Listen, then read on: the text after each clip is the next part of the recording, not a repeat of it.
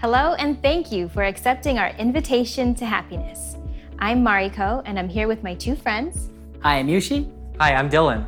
and we're here to bring you episode seven of Invitation to Happiness, where we will explore how faith and wealth come together. This is what makes Happy Science so unique. That's so true. But before we dive into today's episode, let us go to the streets of New York and ask the question Do you think that having faith can make you more successful and prosperous? Let's have a look. No. Like maybe, but no. Like it hasn't really worked for me. I tried. I tried. That depends on the person. Like if, if you are attached to a religion or a belief, I think that it can impact people positively. I believe in meditation. I believe there's more science behind transcendentalism than Christian or Zion or evangelical faith. You can't just pray money and success come your way. You have to make these choices. You have to actually fight for that. I think it depends how you define success, but in general, yes. If you do undertake a spiritual journey, then your definition of success can be altered through that. I believe that uh, that one could, but I don't believe that just because one believes in whatever spiritual path one is on, that prosperity is going to land in your pocket. Money follows the passion.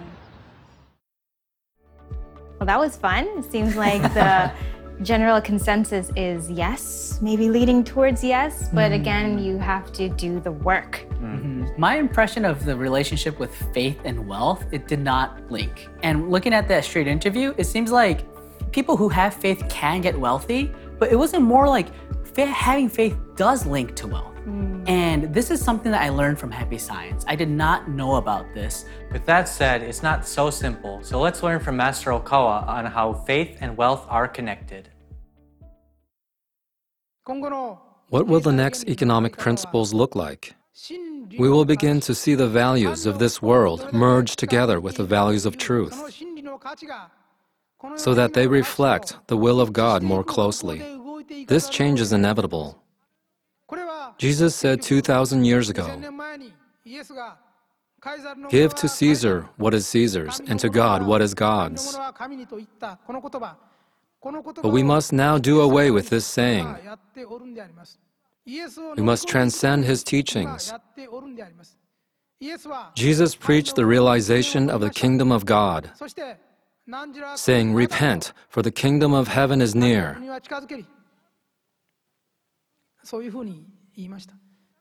He came into this world in order to establish the kingdom of God on earth, but his kingdom of God was not able to extend beyond the inner world. However, the kingdom of God we are working to build is a kingdom that exists both inside of our mind and outside of it. For unless we turn this earthly world into heaven on earth, we will not have fulfilled our mission for this lifetime. You cannot serve God and mammon. No man can serve two masters, are the words that are written in the Christian Bible. These two simple lines have made Christians suffer heavily for 2,000 years. For two millennia, Christians have labored to find a way around these words spoken by Jesus Christ in order to live in this world. To this day, to be truthful, they still carry a sense of guilt in their hearts when they engage in business. So, when a recession happens, this guilt causes them to think Is this going to trigger a global depression? Will this mean the destruction of humankind? They fear that someday humanity will have to go back to living like in primitive times. Within the mind that invites recessions and the Great Depression is this guilt over original sin that Western people carry. If you believed you cannot go to heaven if you make money, you would not work and only become poor. Having faith would lead to poverty. This is tough.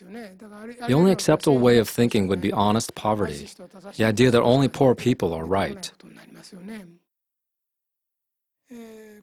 Happy Science is bringing capitalistic economic principles into its teachings. It is removing the yoke that was the lack of affinity to monetary economies. In early Buddhism and early Christianity. We are seeking to show that it is possible for individuals to pursue prosperity to a certain level while continuing to pursue purity of mind and enlightenment. Very interesting. It seems like we're being asked of a new kind of enlightenment. Happy science is such a religion of the today and for tomorrow, for the future. Mm. And we need to enlighten in the area that we were not before mm. and to bring goodness into wealth. I think is um, a gospel for modern people. Mm. And you don't have to work your way around the words of Jesus. Here, with the new modern Savior, it's like, you know, fundamentally, God's teachings is that the good shall prosper. I was like, yes. Yes. Yeah. Feels good. The good should prosper. Yes. Because we bring more good. Exactly. It's just a simple truth. And we had a member who was able to truly find the answer from Master Okawa's teachings regarding this relationship. So, next, let us watch a testimony from one of our members. And I think it even stemmed from my past life as well. Um, as Master teaches us that we all have past lives, multiple of them, before we're born into this one. And actually practicing happy science here constantly and reflecting, I found that guilt did come from like a Christian past life. Yeah, because it's like, I think it's that guilt that you let you let Jesus get crucified. That's what it felt like. Oh, you let Jesus get crucified. How, how could you? We also understand here in Happy Science that Jesus is in heaven. He's in the ninth dimension, and he's a the guiding light of love, and he's doing amazing work now. And where else would you get that information? You know. So I found myself not feeling guilty anymore because Jesus is doing his work even today. What's really amazing about happy science is that it actually changed my perspective on wealth because I thought I just need enough to get by. I just need to have a decent job. I just have to be able to pay the rent, pay my bills, eat food, and I'll be fine. I'll be happy. I'll be content. But being here in Happy Science Master wants us to push even further and actually strive for every member to become rich. Why? Because with more money, you can help more people. That's a very noble thing to like give money for really wonderful causes. There's nothing evil about that. You know, like wealth in itself, it's about how you use it. If you're going to use it for good, you're going to help people, you're going to um, do amazing things with it, then that's more important. And I think more people need to become wealthy. What a deep awakening that she had. Guilt towards wealth is so easily justified mm-hmm. if you're spiritual. Mm. Religious people or spiritual people are very hopeful and optimistic, mm-hmm. and they think if they just pray for it, it will come. Ah. So there's like another pitfall for, for religious people. Right. You can't hate wealth and expect wealth. So you really have to examine how you feel about wealth, what you want to do with it, Now let's uh, move on and let's learn more from Master Okawa regarding prosperity and faith. The most important mindset is don't reject wealth. There are quite a number of religious people who have a sense of guilt toward wealth. In religions that existed 2,000 years ago or earlier, including Christianity, Buddhism, and other religions, wealth was often taught as wrong and ultimately became synonymous with the devil. It's definitely true that wealth has this aspect. There are many cases in which wealth or money can delude you. So, wealth could be a path to your downfall. However, another path, the path to progress and prosperity, is also open to us.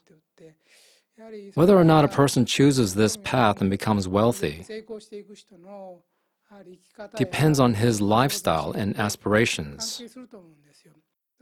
If what you want is to make the world affluent and make people happy, and if your work is actually accomplishing these goals without harming the world, then it is not a bad thing to get wealthy. What is the essence of wealth? Simply put, It is to benefit a large number of people. Don't forget this. This is an important point, so let me repeat it again. Essence of wealth lies in whether or not something is benefiting a large number of people. Looking at it from the opposite standpoint, benefiting a large number of people can be described as being appreciated by many people. If people say your company has helped us so much, thanks to you, things have become convenient, your company will make money. You must affirm wealth used for a good cause as a good thing, since wealth can buy time and nurture many people. In addition to that, you must cultivate your individual character by having a bright and enthusiastic way of thinking, a positive way of thinking, a constructive way of thinking. A lot to learn about wealth, right? Mm-hmm. But uh, we can learn a lot from Master's teachings. He's written so many books on this subject. If you live in poverty now, you can change from yourself because everything starts with you in your mm-hmm. mind. So, wherever you are right now, you can stop it completely and get yourself out of that situation by thinking wealth affirming. Mm. You love wealth. Why? Because God gave it to us as a tool to bring more goodness in this world. You have to mm. love wealth. The first thing that Master Okawa says is so important don't hate wealth. Mm, right. And thanks for bringing up that point of mindset. That's going to get us to our next lecture excerpt from Master Okawa. He'll be teaching us what mindset we need to have in order to attract wealth. Let's watch it. The great universe is full of wealth. It is overflowing with it. You're better off believing this. Believe that the great universe is overflowing with wealth, and the gods wish nothing more than to bring people happiness. You will be happier for it. Then, what attitude should you have, or how should you be, so that you can receive this desire to make people happy? If you can amazingly catch this desire, then you will begin to see miracles occur by dint of your faith. Miracles will occur because of your power to believe. Having faith in God is of the essence. You have to start with having faith. But you also need to adopt a certain attitude towards how you live your life. What I mean is, instead of just trumpeting your strengths or what you are good at, be strict about being aware of your faults and where you come up short. But towards others, mainly focus on their strengths. Whether it be your subordinates or a client or a customer, make the effort to look at what is excellent about them. Cut back a little from always advertising how great you are. And be clear eyed about your faults and shortcomings. Those who constantly work to improve themselves have the attitude for success. These people have very little envy and jealousy, and they have the power to restrain it. They can see the good qualities in others, but also be strict with themselves. They can push themselves to continue to strive with strong perseverance. Lastly, they are able to always think and feel that the future is bright. They are able to perceive things in a positive and constructive light and challenge themselves to take them on. I would like everyone to realize how much living for the good of others can produce an incredible amount of wealth. If you realize this, you will surely become wealthy. Those who awaken to the truth do their job with dedication and do not boast when they achieve success, but continue making effort humbly. Will see their success double, quadruple, and continue to multiply. To this end, love and ideals are essential. You need to have an ideal, you need to have love. Those who have ideals and love wish to do good for many people. That is why their work inevitably grows bigger. The great universe is overflowing with wealth. What a great saying. Amen. And in the heavenly world, right? Master Okawa, he's gone there many times through his astral travels, through his meditation, right? So in the spiritual world, in the heavenly world, what he's found is that that world is overflowing with abundance. Heaven is a place where what you think becomes a reality. You can manifest things with the power of your will. And so that also works in this world. It just takes time. It's again another gospel for good hearted people like our viewers of this TV show.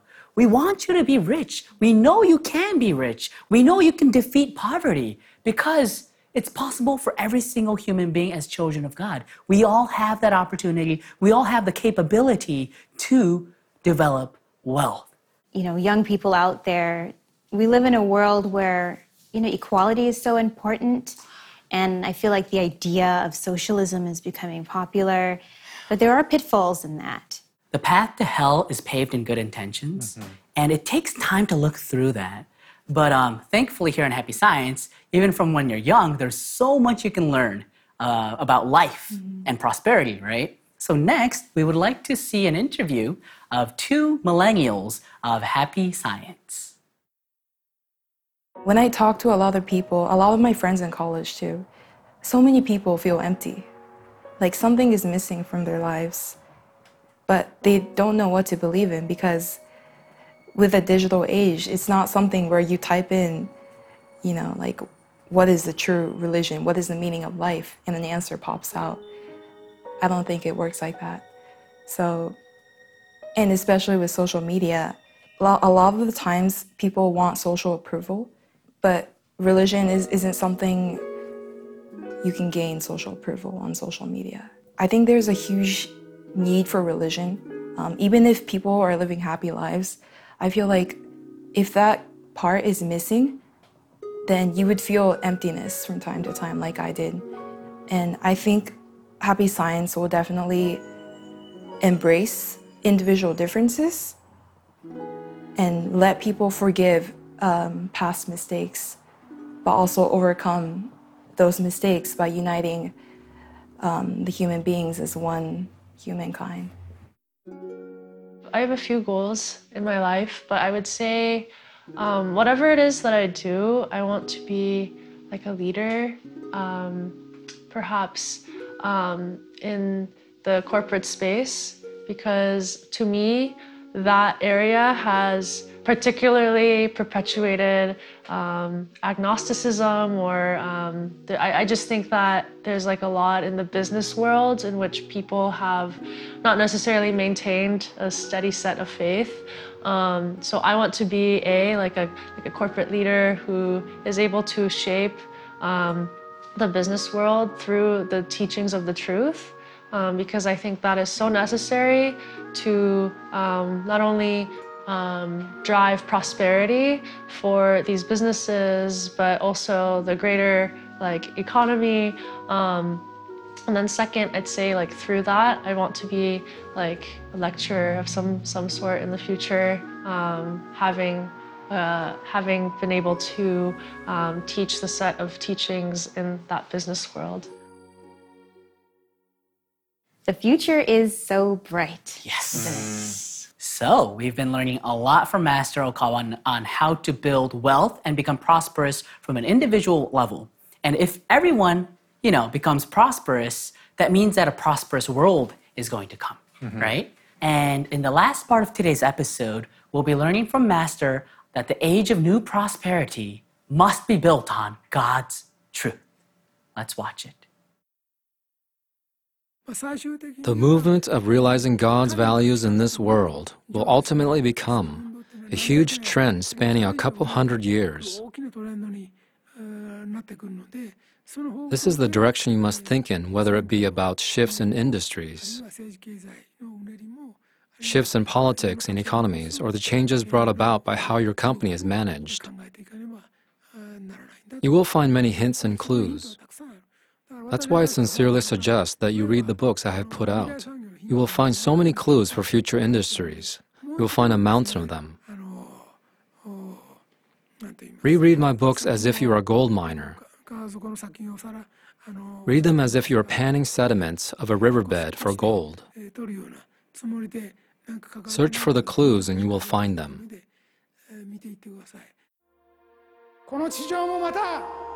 This world must also be the land of God. This earthly world must also be a Buddha land, where children of Buddha undergo their soul training.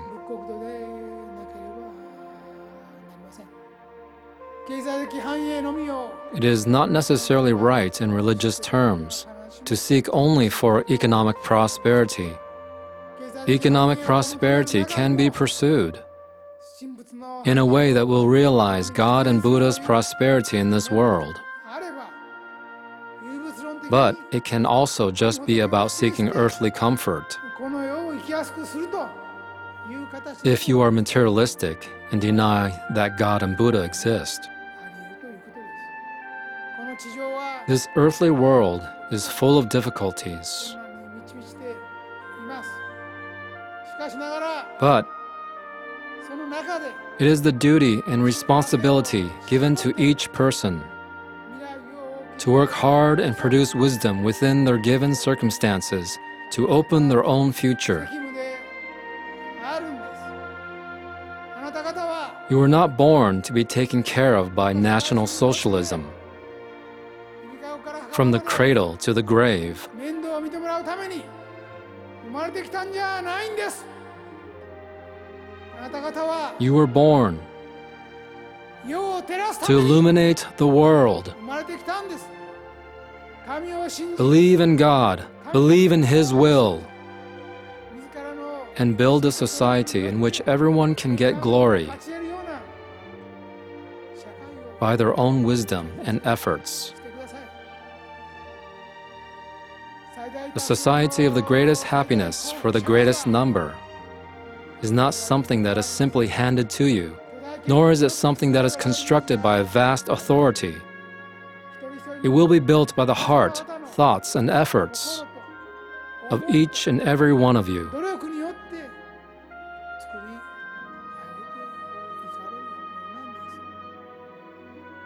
The real meaning of Golden Age it will begin from 2020.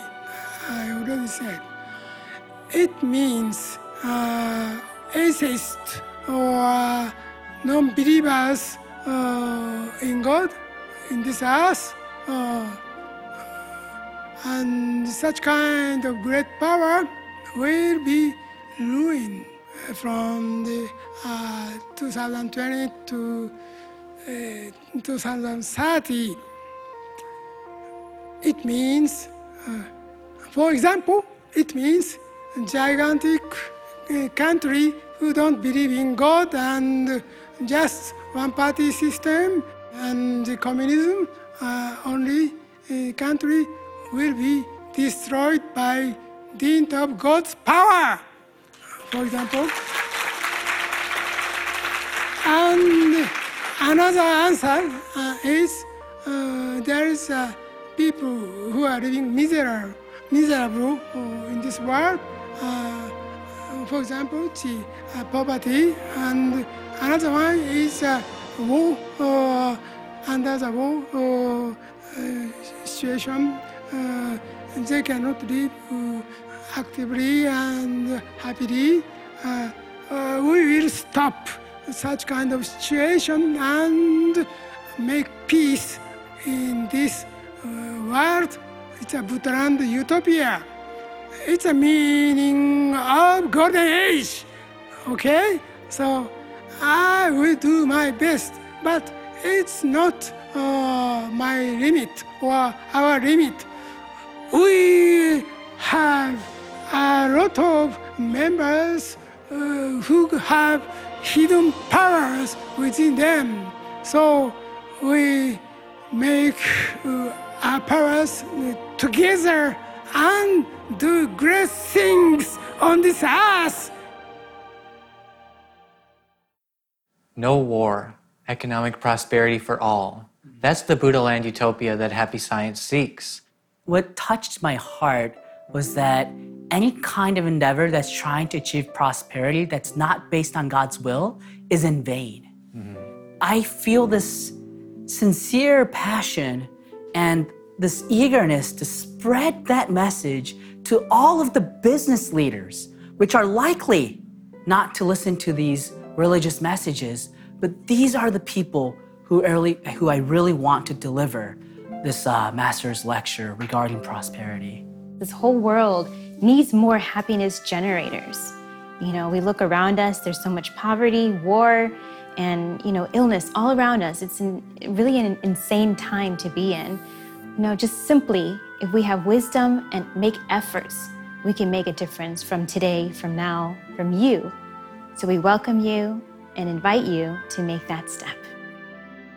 If you would like to learn more about Okawa and the teachings of happy science, visit invitationtohappiness.org or call us at 929 323 4737. Here at New York Temple, you'll find all of Okawa's publications and video lectures. We are here to support you in building a bright future. Come join us for weekly Sunday workshops and weekday guided meditations. Also, please find us on Facebook and YouTube by searching Happy Science New York. Your happiness is our mission. Once again, thank you for accepting our invitation to happiness. In next week's episode, we'll be exploring the reason you were born in this age. See you next time.